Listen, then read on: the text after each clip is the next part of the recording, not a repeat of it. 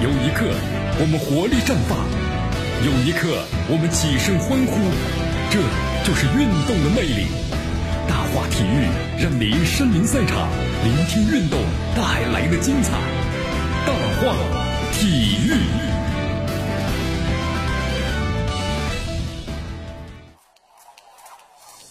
好，这里是大话体育，我是江南，来继续锁定 FM 九十六点七，继续关注我们的节目。呃，为了备战这个本月啊，在韩国要举行的这个二零一九年东亚杯呢，包括东亚四强赛啊，就是就是就是东亚四强赛。那么国足选拔队呢，在昨天的话，上海呢集中了。呃，其实现在呢，目前关于这个正版的国足的选帅工作，我们说了还没有进入实质阶段。但是有一个问题，就是咱们这次选帅啊，可能会从咱们的这个 本土教练当中选择啊。你看，关于比如说李铁，同样率队来到上海呢参加足协杯决赛，对吧？还有这个，呃，鲁能队的主帅李霄鹏来说，那么接下来的执教工作，某种程度上是他们进一步要证明我有能力作为国产的教练一次绝佳机会。国足选帅啊是土是洋，那么两位土帅呢在各条战线上的成绩那是重要的考评依据啊。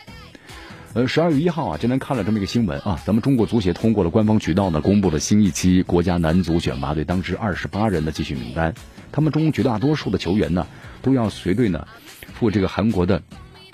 釜山呢，参加是今年的东亚杯的国教请赛。那么，同时球队的主将李铁啊，在率队呢打完这十二月一号的联赛收官战之后呢，在二号就马不停蹄的赶赴了上海啊。那么，他也成为咱们现在本土教练中啊，可能最忙忙碌的一个了。呃，前期这个国家队的选拔队名单来看呢，二十八名球员包括有王大雷、张稀哲、韦世豪、吉祥对吧？王子明、艾吉江啊等等，好呃有多名吧。也进入过咱们正版国家队的这个四强赛的阵容，包括吕文君嘛、曹云定嘛，还有这个梅芳，是不是？谭龙等等。那么这个赛季中超和中甲联赛当中啊，他们都有高光的表现啊，所以这支国家队呢，还是具备了相当的竞争力。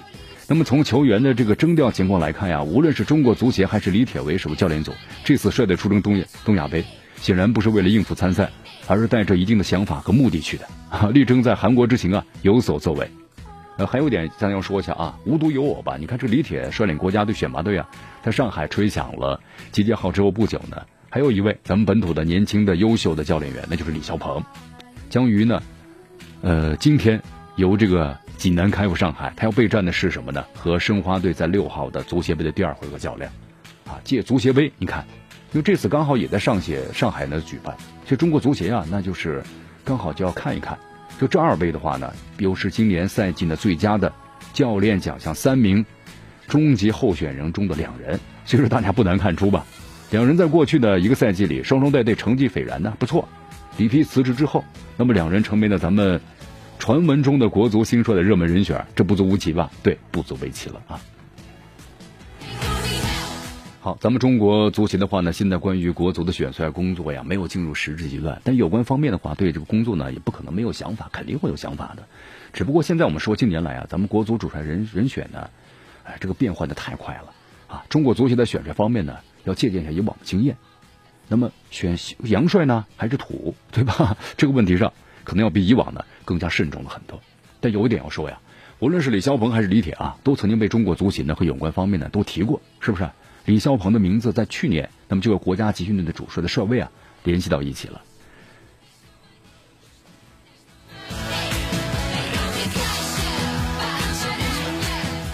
好，这次特别介绍一下啊，咱们中国足协主席还有秘书长这次新届领导班子呢，不出意外，那么都要在上海呢观摩一下鲁能和申花之间的足协杯的夺冠之战，肯定嘛，要观摩一下，对吧？啊，李霄鹏作为重点考察对象，那肯定是不可能缺席的。那么期间呢，也不排除足协领导呢。赴国足选拔队探班的可能性，就换句话说呀，本周呢，在上海两位国足主帅的绯闻候选人之间呢，那可能在足协领导的关注下露露脸儿。无论他们能不能够当，呃，进入这个教练组，对不对？可能咱们选的是杨帅，他们作为这个中方的作为这个顾问，那么能不能进去？那么这两位咱们本土教练他们的砝码呢都会增加的，因为按照这个计划呀，国足选拔队呢在上海期间呢。就是在上港队平时惯用的世纪公园体育场的训练，呃，计划对媒体开放一次。那么同时呢，李铁回答媒体的提问。那么这一方面显示出了，就是国足啊选拔队本期集训的谨慎，就不再多说了吧。因为你话说多了以后成绩不好，哎，自己打自己的脸。那么另一方面预示着李铁对于带队啊有自己的准备和有想法。从备战的角度来说呢，他需要对自己的技战术安排有所遮掩。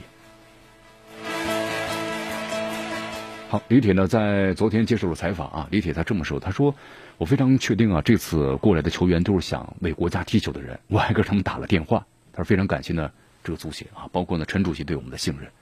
那么最近一直啊在给我们减压，没有呢提一些成绩要求。那么在其他方面呢也提了很高的要求。李铁说，我始终认为啊，国家队的比赛没有小比赛，任何一场比赛呢都非常重要，我们肯定要全力以赴。呃，同时关于这个里皮和世界杯的选话题啊，李李铁就表示呢已经过去了啊。”好，继续回到江南为大家所带来的大话题，继续锁定 FM 九十六点七，继续关注呢我们的节目。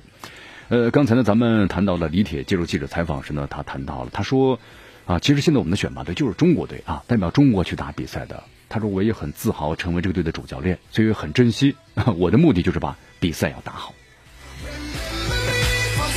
好，我们来关注一下啊，昨天的日本足协也公布了参加这二零一九年东亚杯的。男足国家队二十二人大名单，其实看了一下，他们没有呢把这个旅欧的球员召过来，其中有十名队员是第一次入选的国家队，而且有十二名球员呢，很多了，已经是占了一半以上了。你看，是东京奥运会的适龄的球员入选，看来是培养新人的为主啊。